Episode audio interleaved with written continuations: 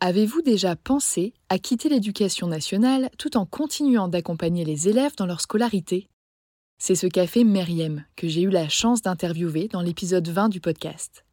Après avoir enseigné la physique-chimie pendant 10 ans, elle a choisi de devenir COSI, conseillère d'orientation scolaire indépendante.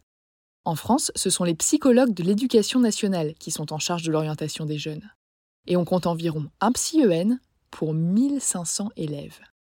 Face à ce constat alarmant et à une demande grandissante, Myriam a créé une formation clé en main pour transmettre ses connaissances et ses outils à celles et ceux qui, comme elle, souhaiteraient devenir COSI. Si je vous en parle aujourd'hui, c'est parce que la huitième session de sa formation débute en septembre prochain. Au programme, sept séances de 4 heures de classe virtuelle, durant lesquelles vous bénéficierez d'un enseignement pratique et concret, d'une communauté en ligne, de supports, de ressources et de méthodologies de conférences mensuelles et d'un suivi post-formation trimestriel. Pour faciliter votre organisation, Myriam a mis en place trois groupes de 12 personnes, deux en semaine, un le week-end. À vous de choisir celui qui s'intégrera le mieux à votre quotidien. Ces trois dernières années, Myriam a permis à près de 200 personnes de devenir COSI. Alors si vous aimez transmettre, informer et travailler au contact des jeunes, tout en exerçant un métier qui a du sens, en toute autonomie et à votre rythme, cette reconversion pourrait bien vous convenir. Pour en savoir plus, rendez-vous sur son site internet meriemdraman.com et prenez le temps de répondre au quiz L'activité de COSI est-elle faite pour vous? Vous êtes toujours là? Profitez de 5% de réduction sur la formation de Meriem grâce au code AJP5. Et maintenant, place à l'épisode.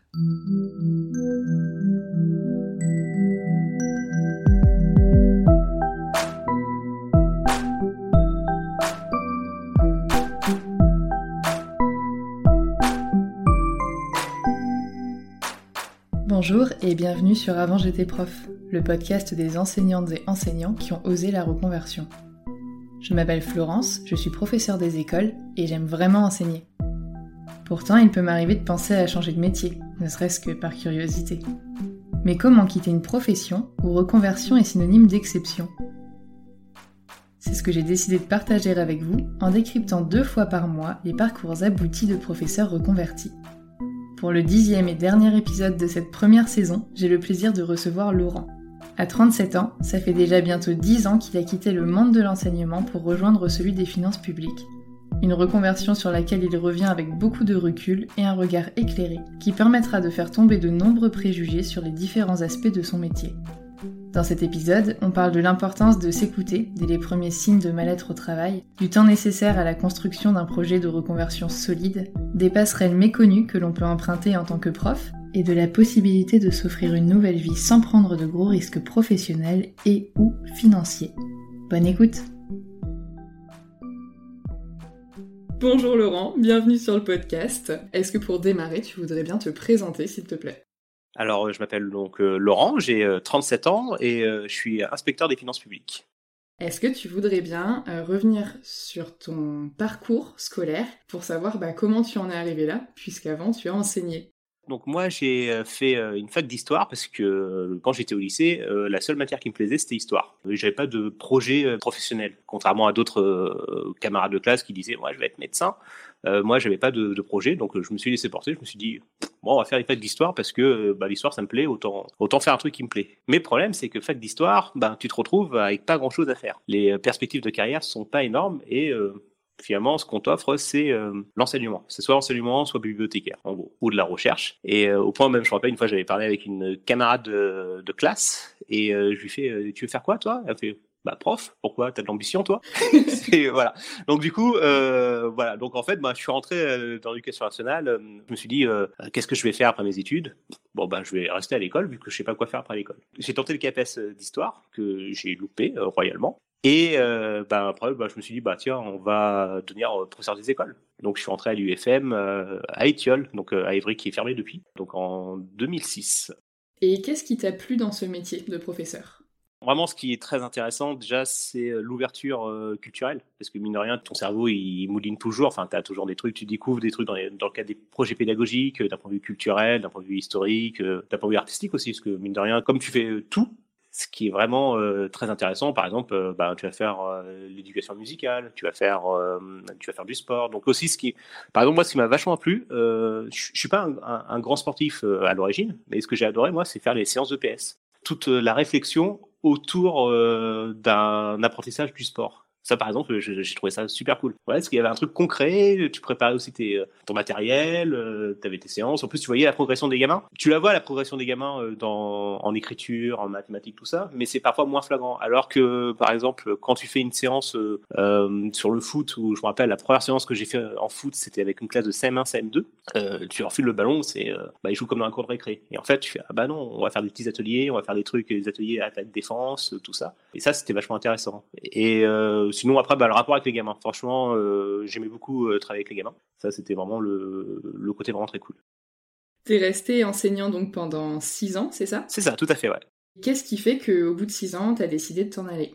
Étonnamment, en fait, dès que je suis rentré dans l'éducation nationale, il y a un truc qui m'a toujours un peu perturbé, c'est, euh, je veux dire, l'aspect un peu euh, RH, ressources humaines, administratif, ou par exemple, tu vois, quand je préparais le concours, donc j'avais 21 ans, donc les, profs à l'UFM te parlent euh, comme un adulte, c'est-à-dire ah bah t'as le concours, bah, tiens je te donne des conseils, tout ça. Et quand euh, on a eu le concours, euh, donc avec mes camarades du, du, qui avaient eu le concours aussi, tu te retrouves un peu deux à la rentrée et un truc qui m'a vraiment perturbé, c'est qu'on parle comme un gamin. C'est un truc qui m'avait, tu fais, c'est bizarre. Il y, a, y a trois mois on parlait comme un adulte et maintenant on parle comme un gamin. Et c'est un truc que j'ai toujours retrouvé. C'est, bah, j'étais jeune, hein, j'avais 22 ans. Les IEN te parlent comme si tu étais un gamin. Il n'y a pas d'échange. L'IEN c'est ton chef. Donc un chef, ça doit être quelqu'un, bah, ok, qui te donne des directives, mais aussi qui écoute et qui, en gros, euh, aussi sait qu'il n'a pas la science infuse et qui parfois prend des décisions par rapport à ce que tu dis. Alors que l'éducation nationale, l'IEN, par exemple, c'est euh, c'est comme ça et pas autrement quoi. Et du coup, j'ai jamais été vraiment très à l'aise finalement dans cet environnement-là. Et euh, bah, un jour, je, voilà, je me suis dit bah tiens, euh, ça commence à être un peu euh, un peu long tout ça. J'avais des collègues qui étaient aussi plus âgés que moi, des, collègues qui ont 50 ans, qui qui me disaient qu'elles en avaient un peu marre. Et j'avais pas envie d'être ça en fait. J'avais pas envie d'être ce prof qui qui à 50 ans serait genre dire putain j'ai loupé quelque chose. oh là là, il y a encore 10 ans à faire. Oh là là. Tu vois, j'avais pas envie d'être ça en fait. Donc t'es parti dès que tu t'es rendu compte que t'étais pas forcément, enfin que t'avais pas forcément envie d'évoluer comme ça, ou il y a eu une période de latence pendant laquelle t'as eu des doutes et des hésitations? Je pense qu'au début, j'avais pas une démarche très positive. C'est-à-dire que je me suis dit assez rapidement, par exemple, le poids de la classe, euh, c'est énorme. J'ai cherché autre chose. Dans l'éducation nationale, en tant que prof, je suis devenu, par exemple, euh, professeur des écoles, éducateur en EUREA. Euh, j'ai fait ça un an où euh, j'avais pas de classe, mais donc j'accompagnais des adolescents en, difficulté. Euh. C'était une année un peu atypique de ma vie, quoi. Et voilà, donc j'ai fait ça. Après, je me suis dit bon, bah, parce qu'en fait, je dormais, par exemple, à l'internat. Je me suis dit ouais, j'ai pas envie de faire ça toute ma life. Euh, après, j'ai, je me suis dit, bah, je vais devenir ZIL. Donc, j'ai fait ça trois ans. Mais en fait, au bout de la deuxième année, j'ai fait, non, bon, on va, on va peut-être penser à, faire autre chose. Et, euh, en fait, c'est, en fait, je me suis rendu compte que finalement, euh, je m'embarquais dans une vie professionnelle pas épanouissante. Parce que je croisais, par exemple, d'autres îles. Tu voyais que c'était des, des, gens qui étaient en partie là parce qu'ils avaient plus envie d'avoir leur classe. Ouais, par défaut. Et tu te dis, pourquoi rester dans un métier si c'est pour pas le faire pleinement? Bah, du coup, je suis parti, quoi. Enfin, je me suis dit, bon, il était temps de réfléchir à autre chose, quoi. Et comment t'en es arrivé à penser aux finances publiques? Est-ce que ça a été ta première idée, du coup, euh, en dehors de l'éducation, du coup, comme t'as essayé plusieurs choses, ou est-ce que c'est arrivé par hasard? Les finances publiques, euh, c'est une affaire de famille en fait. Euh, en fait, mon frère est, et aux finances publiques. Déjà, en fait, je connaissais l'environnement, je voyais qu'il y avait des perspectives de carrière, euh, je voyais que la rémunération était plutôt sympa. Euh, j'avais passé le concours. En fait, quand je préparais le prof des écoles, j'avais passé le concours de, à l'époque, contrôleur du trésor public. C'était un peu ma voie de ma voie de secours si j'avais pas le concours. Et donc je l'avais eu et j'avais refusé le concours parce que parce que bah, j'ai eu prof des écoles. Finalement, je me suis dit, bon, bah, on va peut-être retenter ça. Entre-temps, c'est devenu euh, contrôleur des finances publiques, puisque les directions ont fusionné. Donc, je suis devenu contrôleur des finances publiques et euh, je, suis parti comme ça. D'accord, donc tu as passé un concours, mais pendant que tu enseignais toujours, c'est ça? C'est ça. L'avantage d'être ZIL, j'étais dans, un, dans une démarche d'évolution de carrière. Ce qui est important, c'est quand tu veux trop convertir, il faut se dire que tu pars sur euh, plusieurs mois. Moi, je suis parti, j'ai fait quasiment ma dernière année d'enseignement, c'était une année de reconversion. C'est-à-dire qu'il y avait le concours, quand j'ai passé le contrat du Trésor public en, au début, euh, il y avait une épreuve d'histoire, donc je m'étais baladé, enfin j'avais pas trop révisé. Mais euh, ils ont fusionné, ils ont quand ils ont fusionné les directions, euh, le concours a changé et il y avait plus histoire, c'était plus la culture G, tout ça, oublié, c'était des trucs euh, professionnels. Et donc, il y avait euh, comptabilité euh, privée. Donc, la comptabilité, je n'en avais jamais fait. Donc, pendant un an, il a fallu que je me mette à jour en comptabilité. Il a fallu que j'apprenne ce qu'était la comptabilité. Et ce qui était bien finalement avec ZIL, c'est que ben, tu as moins de préparation de classe. Souvent, bah, par exemple, ZIL, c'est souvent des remplacements courts, donc tu fais deux, trois jours dans une classe, et après, voilà. Donc, c'est-à-dire que le soir, j'avais du temps pour travailler. Quand je partais en vacances, en général, je savais pas ce que j'allais faire à la rentrée, donc aussi, ça me laissait du temps pour travailler. Donc, finalement, pendant un an, bah, je me suis mis euh, au point sur la comptabilité. Et d'un point de vue purement pratique, ce concours que tu as passé, il a un coût ou il est gratuit? Il est gratuit, euh, comme tout concours de la fonction publique. Du coup, une fois que tu l'as et que tu te retrouves dans les finances publiques, tu as une formation pour, euh, pour apprendre euh, ton nouveau travail?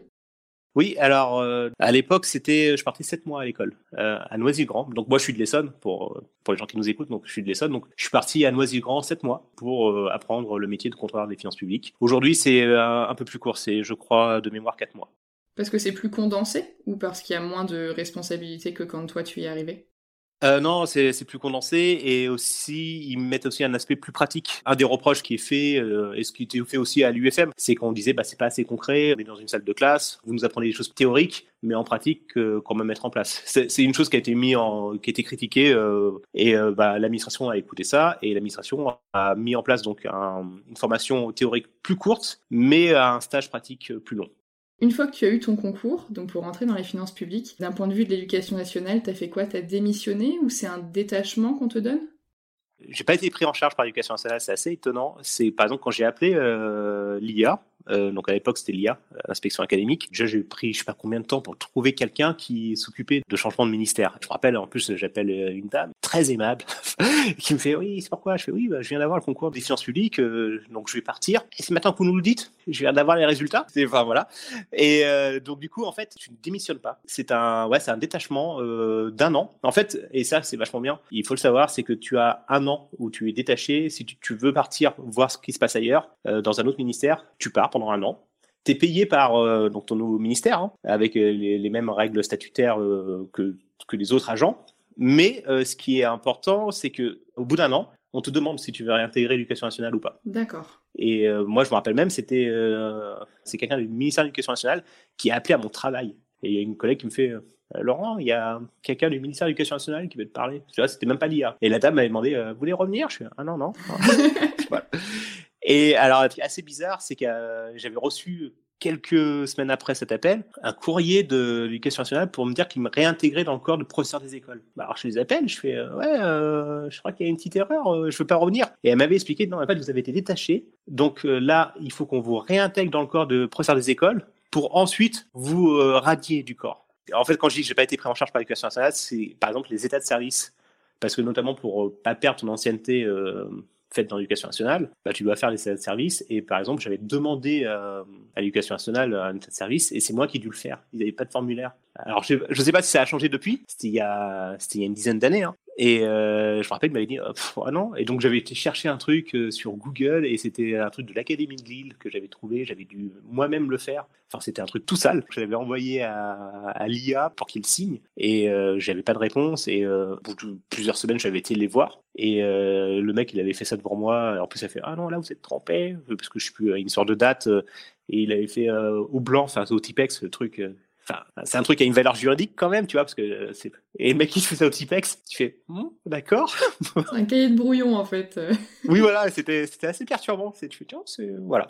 C'est c'est cocasse. je vois que des fois, moi, je reçois toujours des des petits arrêtés pour des trucs de maladie ou des convocations à des formations et c'est des vieilles photocopies avec du Tipex sur l'année. Genre ils ont pas dû retrouver le document euh, en Word, ils ont que le PDF, ils savent pas changer un PDF, ils ont pas su écrire 2021, panique à bord, on va mettre du Tipex quoi. Ouais, c'est ça, c'est ça c'est euh, voilà, c'est un petit parfois tu, tu sens qu'il y a un peu de la de l'improvisation au sein de ce ministère. C'est ça, ça, voilà, exactement.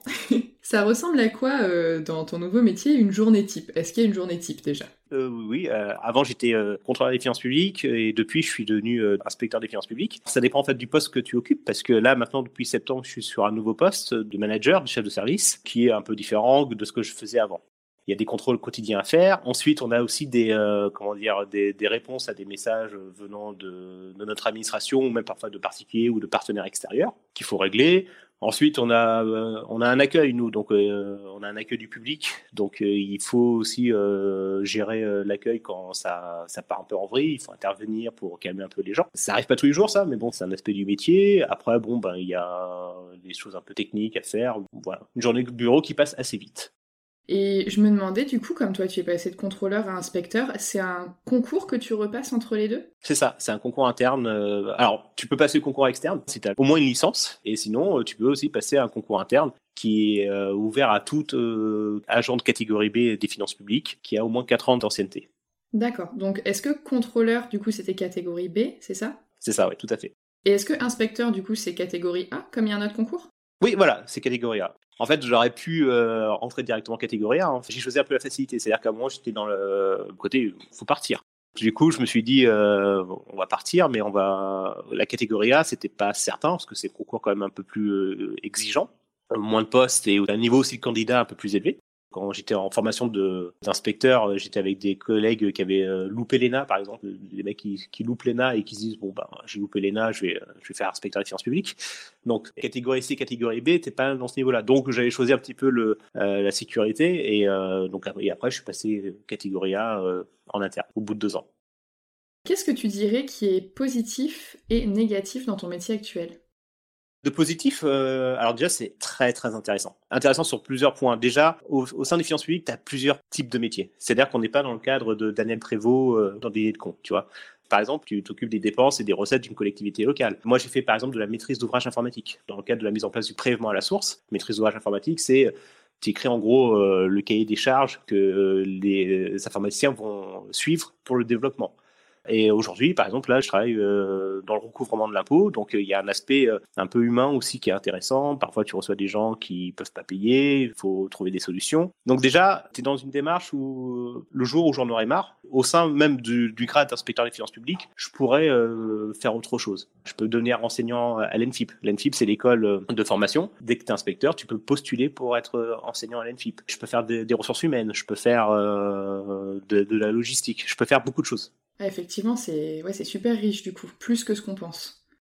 C'est super riche. ouais, ouais, c'est euh, parfois quand je dis que je suis inspecteur des finances publiques, on me dit ah t'es aux impôts. Et en fait, alors aujourd'hui c'est le cas. Je travaille vraiment aux impôts, mais euh, ça n'a pas toujours été le cas. Et euh, par exemple, quand je suis devenu contrôleur des finances publiques, j'étais à la comptabilité de l'État. Je m'occupais de la comptabilité donc du département de l'Essonne et qui s'intégrait après dans la comptabilité de l'État. Et après, tu apprends un tas de trucs. Tu apprends beaucoup de choses sur la vie de la collectivité, sur le fonctionnement. Il y a beaucoup de choses aussi que ça te permet de voir. Enfin, je prends l'exemple, par exemple, quand on te dit, ah, une augmentation de 15 euros pour les profs. Ah, c'est, ah, c'est pas, c'est rien. Oui, c'est rien pour toi. Mais en fait, euh, en fait, euh, il y a 800 000, voire un million de profs, ça, ça, fait, ça fait un coup.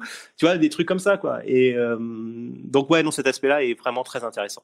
Ah oui, il y a aussi un autre aspect qui est super intéressant, c'est les perspectives de carrière. Aujourd'hui, je suis inspecteur des finances publiques. Je pense que avec de la volonté et avec voilà, je peux peut-être passer le grade supérieur. Il y a d'autres grades encore, parce que l'inspecteur des finances publiques, ces derniers grades, c'est A, mais après, tu as, as les A+ voilà, tu peux encore évoluer. Donc, tu vois, aujourd'hui, j'ai 37 ans et avec un peu de chance, si, voilà, si je m'y mets, enfin, quand je dis un peu de chance, c'est-à-dire que euh, les évolutions de carrière sont pas non plus euh, fermées. C'est pas genre euh, trois postes par an, tu vois. Tu as quand même une centaine de postes, 200 postes par an, de A+. donc, il y a une vraie perspective de carrière. Et pour les côtés plutôt négatifs, qu'est-ce que tu verrais? Là, comme ça, d'un point de vue négatif, en l'air, sans rentrer vraiment dans, dans le trop technique, j'en vois pas. Et je pense qu'aussi le fait d'avoir goûté à l'éducation nationale fait aussi que je savoure peut-être un peu plus certaines choses. Après, peut-être le côté négatif, c'est un peu la loterie, c'est quand tu tombes sur des collègues euh, euh, vraiment top. Avec, donc tu as passé des, super journées. Moi, j'ai eu des collègues vraiment, vraiment cool et euh, même qui sont devenus des amis. Et après, tu as des collègues parfois qui sont vraiment relous. Et euh, le problème des collègues très, très relous, c'est que comme tu es en, parfois dans un bureau ou dans un open space, tu partages ta journée avec ces personnes-là. Donc, donc c'est parfois un petit peu compliqué. Parce que par exemple, c'est vrai que quand tu es prof des écoles, par exemple, collègue que tu pas, bah, en fait, tu le vois allez, au service de récré à 10 heures tu le vois peut-être à midi, et encore à midi, tu peux parfois aller manger ailleurs. Et, euh, voilà, donc euh, ton collègue relou, voilà. Alors qu'un collègue relou, euh, mais vraiment très très relou, et ça, c'est, je pense que c'est pas dans mon cas de métier, mais dans le cadre des emplois de bureau, c'est un collègue relou, ben, tu peux l'avoir 8 heures dans la journée, c'est très long. Quand on pense reconversion, il faut pas se dire que ça va toujours le paradis. Hein. Il y a des aspects négatifs aussi dans tout métier. Mais comme tu dis, c'est pas lié au métier que tu as choisi de faire, c'est vraiment lié à la disposition en fait de, tous les métiers de bureau. Euh. C'est ça, c'est ça. En plus, avec cette mode de, l'open space qui a été ouverte, euh, sur laquelle ils reviennent un petit peu euh, depuis quelques temps. Sur le papier, c'est bien, mais en fait, euh, c'est pas toujours, toujours génial, quoi. Si on prend des aspects un peu pratiques en termes de comparaison entre ton métier de prof et ton métier actuel, au niveau de la quantité de travail, est-ce que tu travailles plus ou moins qu'avant? Je dirais que je travaille euh, différemment. Mes journées sont en ce moment sont intenses parce que déjà j'apprends. Euh, je suis arrivé en septembre, donc j'apprends un nouveau poste. Il y a beaucoup de choses à faire. Euh, mais euh, ce qui est très très très cool, c'est qu'une fois que je sors de mon centre, ben euh, j'y pense plus au boulot. En ce moment, je peux pas dire que je m'ennuie ou voilà. Il y a du travail. Euh, prof des écoles, il y a du travail. Mais prof, par exemple, c'est des journées où ben, tu finis à 4h30, mais ben, tu as, tes corrections la préparation, il faut faire les photocopies, et il faut aussi que tu, ah bah tiens, aussi, il faut que tu penses au, à la classe découverte, là, il faut qu'on fasse une petite réunion, tu vois, et des trucs comme ça. Et, ça, c'est, euh, voilà. Alors que là, aux finances publiques, euh, bah, je, je, fais mes journées, hein, euh, parfois je fais du, on va dire, du 9h-18h, tu vois, mais aussi parce que je le veux, hein, parce que je pourrais partir plus tôt. Quand je pars à 18h, bah, j'y pense plus. C'est ça, ça empiète pas sur ta vie privée en fait, quoi. Il y a une vraie cloison entre ton boulot et, euh, ta vie à toi. C'est ça, et ça c'est vraiment euh, un aspect que tu découvres, parce que moi je me rappelle quand j'étais à l'UFM, on parlait avec une, avec une copine qui disait... Euh, ah mais moi, mais même je suis sous la douche, je pense au boulot quoi. Et ça c'est un truc qui m'avait marqué et c'est vrai quand t'es prof, t'as ouais as beaucoup de vacances. Enfin T'as beaucoup de vacances sur, sur le papier, mais euh, tes vacances euh, de printemps, par exemple, au moins une semaine où tu vas consacrer du temps à la préparation, à ta rentrée. Et ensuite, tu as cet aspect où même quand parfois tu, tu glandes avec des potes, tout ça, tu fais ah, je devrais pas être là, je devrais peut-être faire ça.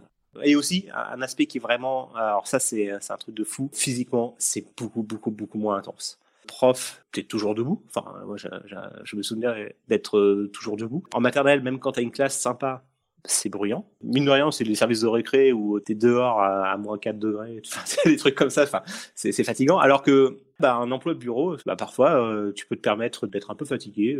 Alors je me rappelle que prof, donc je sortais de la vie euh, d'étudiant, donc j'avais un rythme un peu euh, pas top et assez rapidement j'ai compris que le, le, rythme genre je me couche à minuit et demi, on va arrêter.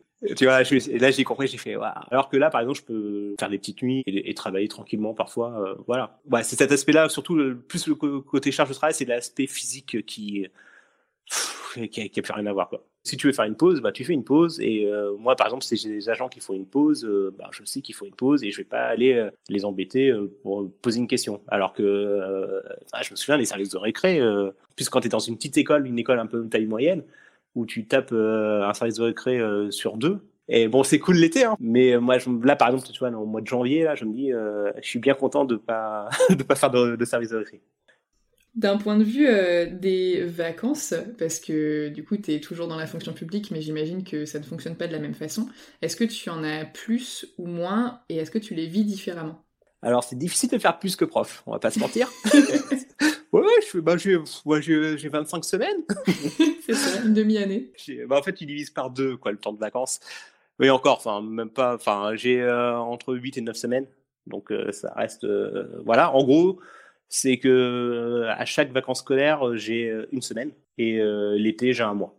En fait, tu enlèves presque toute la partie où on prépare sur les vacances. C'est ça. Et il te reste, il te reste les vraies vacances. Quoi. Parce que globalement, on bosse à peu près la moitié des petites vacances. C'est ça. L'été, ça dépend de si t'as un poste ou pas. Si t'as rien, tu vas rien faire. Mais Et c'est des vacances vraiment reposantes et, vraiment coupantes. Je me rappelle au départ, je me suis dit, ah, une semaine de vacances, ça va être court. Mais en fait, tu déconnectes vraiment. Et en fait, quand tu reviens, bah, t'as l'impression d'être parti euh, un mois, quoi. Enfin, enfin, tu vois, c'est. De vraiment couper, ouais, ça fait vraiment du bien. Ah ouais, ouais, et ça, c'est un aspect qui est vraiment euh, super intéressant, quoi.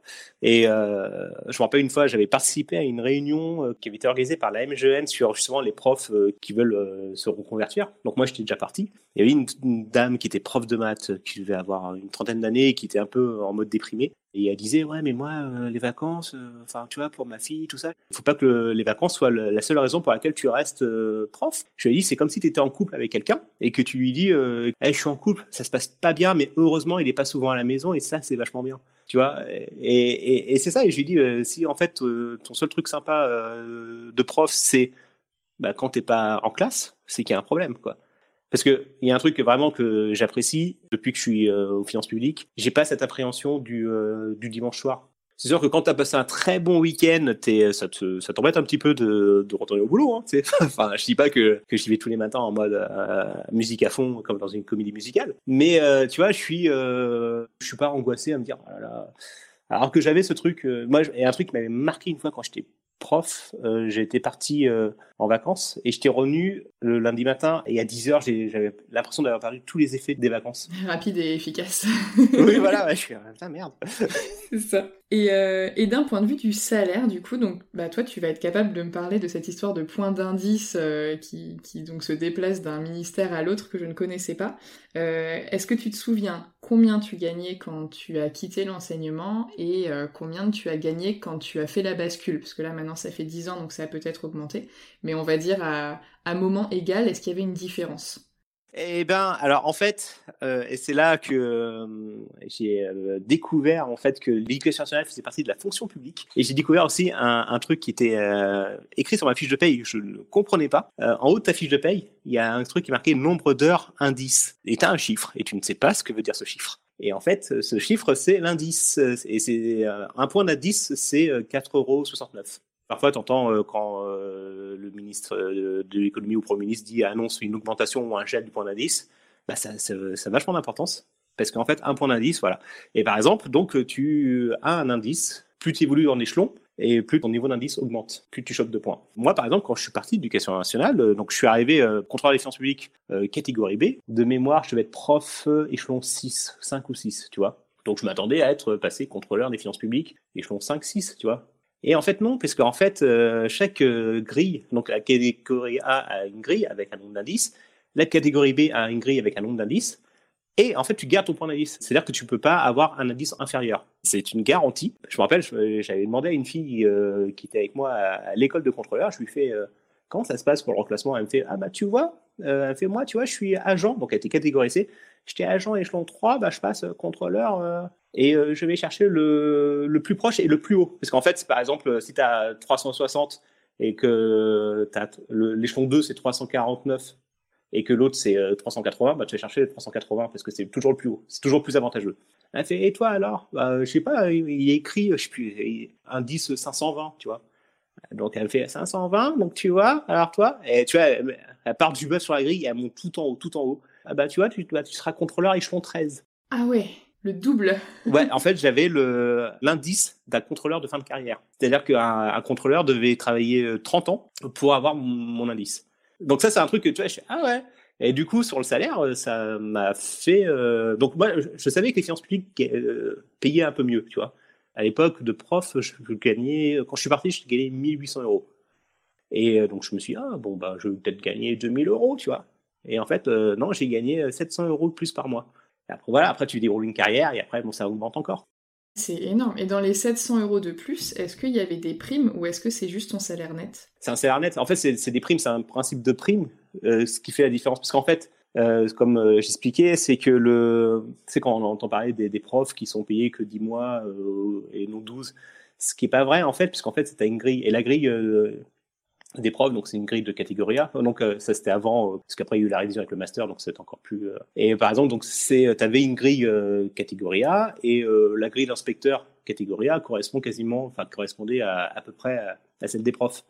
Mais le truc c'est que ben après on a des primes, on a des primes de technicité, on a des primes, voilà. Ça, à l'époque ça comptait pas dans la retraite. Maintenant je crois qu'ils ont fait une petite réforme qui fait que ça compte dans la retraite. Mais par exemple si demain je tombe malade euh, ma mutuelle euh, va, va, me payer par rapport euh, au salaire sans, sans, les primes. Donc il y, a une, il y a une grosse perte, mais, mais par contre, c'est des primes qui sont toujours là. Enfin, je veux dire, ça change pas d'une année sur l'autre. Ça peut seulement augmenter, ça peut pas descendre. Voilà, ça ne peut qu'augmenter. voilà. Après, ça, après, ça dépend des fonctions que tu exerces. par exemple, si tu es inspecteur de finances publiques, tu as travaillé en administration centrale, là, tu as des primes parce que tu travailles en administration centrale et ça devient important. Mais par contre, euh, quand tu parles de l'administration centrale, tu les perds ces primes-là. Ça peut comme travailler en ZEP, euh, si tu travailles en ZEP. C'est ça, exactement. Ouais. C'est ça. Est-ce qu'il y a des personnes qui ont eu du mal à comprendre euh, ton envie de changement? Non, alors et, c'est ça qui est très très intrigant, c'est que non, et même au sein de, des profs, sais, il y a le moment où tu as, le concours, mais t'es pas encore parti. Et, en plus, moi, je t'exile, donc je peux circuler dans les écoles. Donc, euh, les collègues font Ah, toi, en septembre, tu fais quoi? Ah, bah, je m'en vais. Ah bon? Tu vois, et, et, et, je me rappelle quand je disais que je partais et que je changeais de métier, il y avait ce côté un peu comme dans les, euh, dans les films de prison où peut-être le mec qui vient de voir, est-ce qu'il paraît, tu peux faire rentrer ce que tu veux dans la prison, tu vois. Ce qui m'a vraiment marqué, c'est qu'il y a beaucoup de gens qui me font ah ouais, tu et comment tu, comment tu fais? Parce que moi, ça m'intéresserait de partir. Tu vois, pas forcément faire les finances publiques, mais euh, il y avait ce côté euh, concours interne, le, bah, t'es fonctionnaire et qu'il y a des règles de, de, gestion qui sont propres à tous les ministères, tout ça. Et ça, ça m'a, ça m'avait vraiment marqué, quoi. J'ai pas eu de, personnes qui m'ont dit, euh, tu fais une erreur ou quoi que ce soit. Moi, je me rappelle même, j'avais une collègue qui avait un peu plus d'ancienneté que moi, qui devait avoir, euh, quand je suis parti, j'avais 29 ans. Donc, c'est une collègue qui devait avoir 45 ans et qui m'avait dit, ah, t'as, bien fait, parce que moi aussi, au début, je voulais rentrer dans l'administration, puis j'aurais évolué. Alors que là, je suis prof depuis 20 euh, ans et j'ai jamais évolué, tout ça. Et tu vois, il y avait des trucs comme ça et ça m'avait marqué j'ai dû avoir deux trois réflexions mais après c'est plus des préjugés sur euh, sur les impôts quoi. Enfin c'est sur les finances publiques les impôts ou genre euh, tu vas travailler dans un bureau austère et tu tu tireras la tronche toute la journée quoi tu vois. Ce qui s'avère être totalement faux. Mais euh, voilà. Mais sinon non j'ai pas eu de j'ai pas eu cet aspect oh mon dieu mais que fais-tu?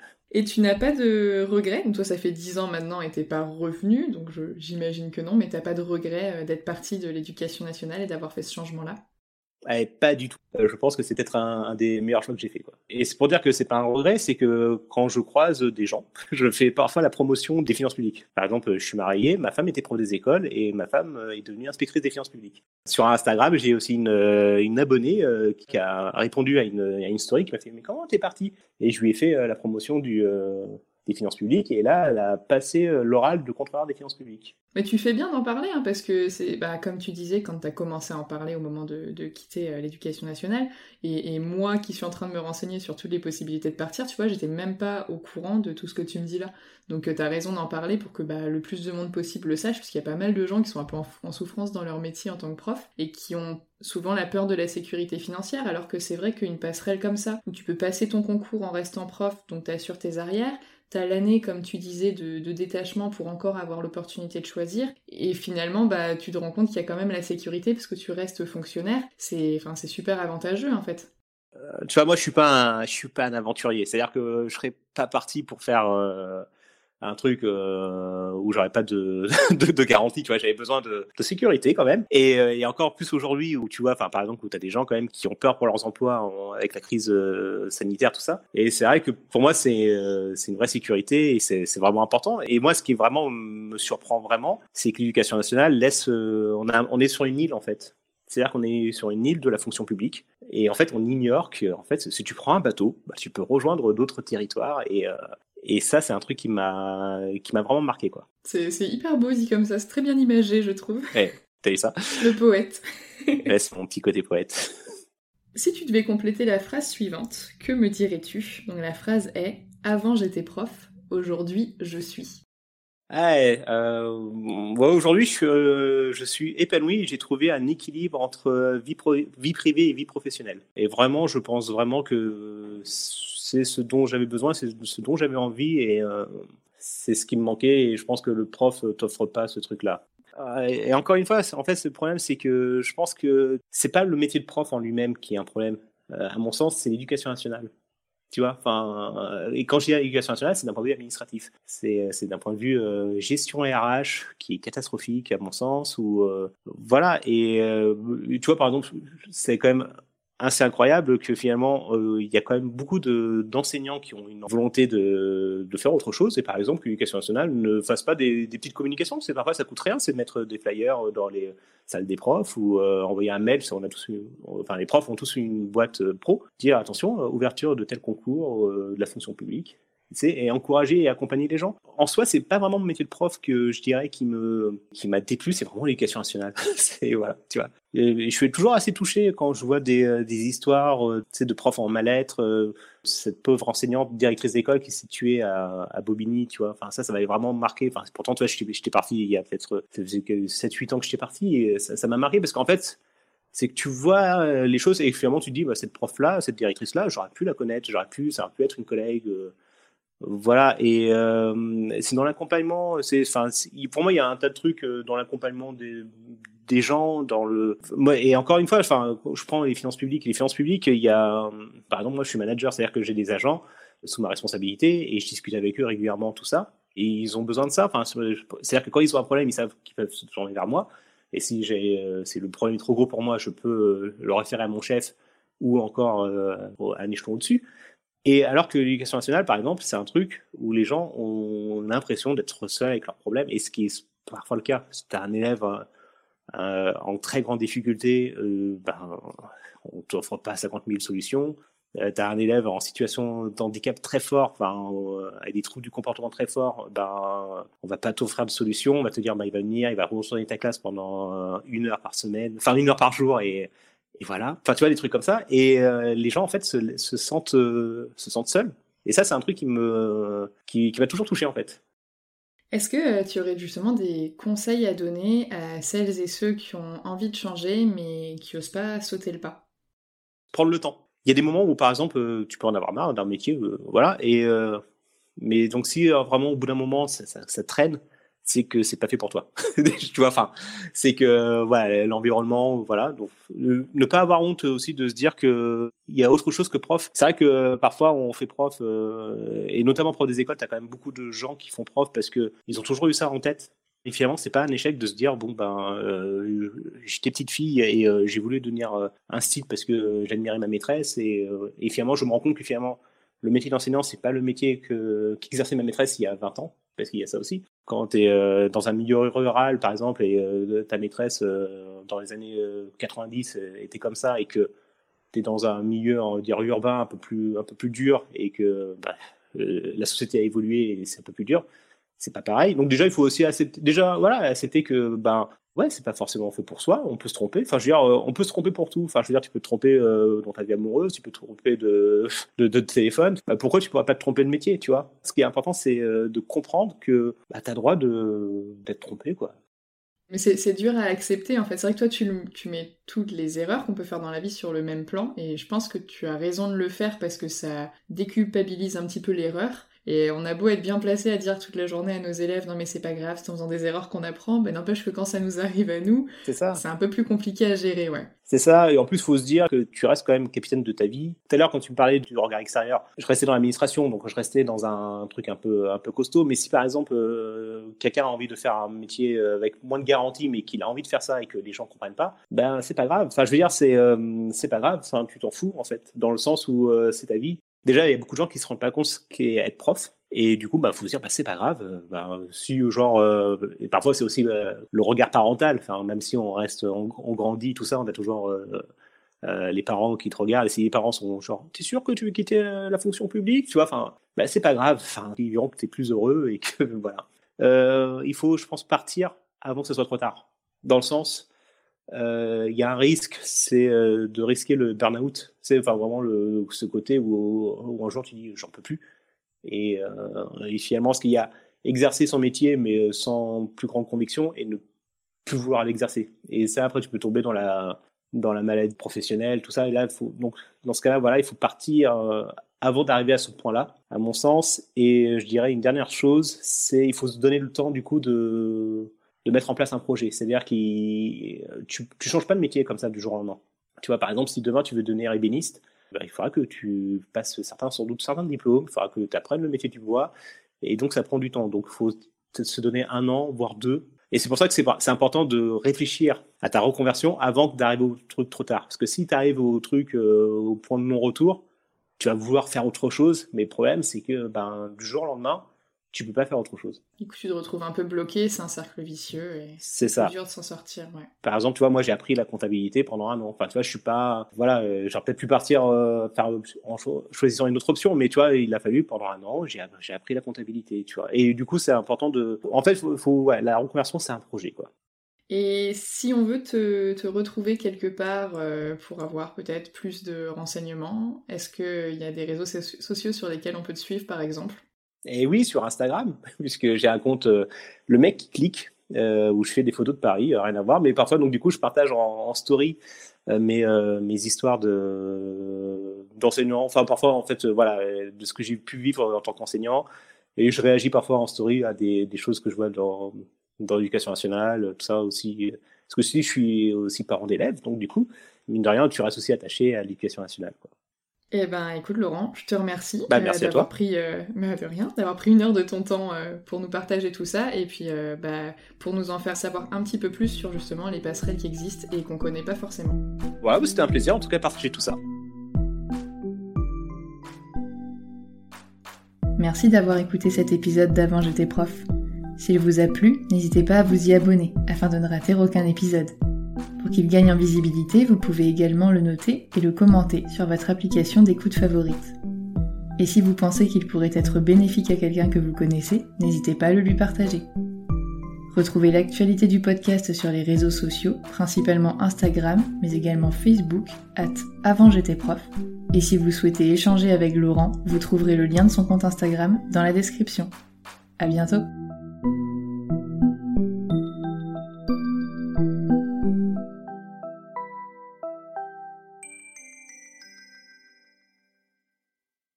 Veux créer un podcast mais tu ne sais pas par où commencer Je pense qu'on a ce qu'il te faut. Notre programme 30 jours pour créer ton podcast répond à toutes tes problématiques. La conception de ton projet, le format de ton podcast, les visuels, le titre, l'enregistrement, le matériel, l'hébergeur, le montage, la communication, tout est réuni en un seul endroit pour faciliter le lancement de ton podcast. Mais au fait, nous, c'est qui nous? Moi, c'est Florence, créatrice et hôte du podcast Avant j'étais prof. Et moi, c'est Solène, créatrice et hôte du podcast Friendship. À nous deux, on a publié plus de 140 épisodes et réuni 120 invités à nos micros. Notre aventure podcastique a connu de nombreux rebondissements. L'euphorie du lancement, la solitude, les doutes, la persévérance, la passion et enfin les audiences qui décollent. Au fil des années, nous avons affiné notre expertise. Et aujourd'hui, nous te dévoilons toutes nos techniques pour créer ton podcast en toute sérénité. Alors, n'attends plus pour faire entendre ta voix. Rejoins-nous dès maintenant sur formationpodcast.podia.com et le podcast n'aura plus aucun secret pour toi.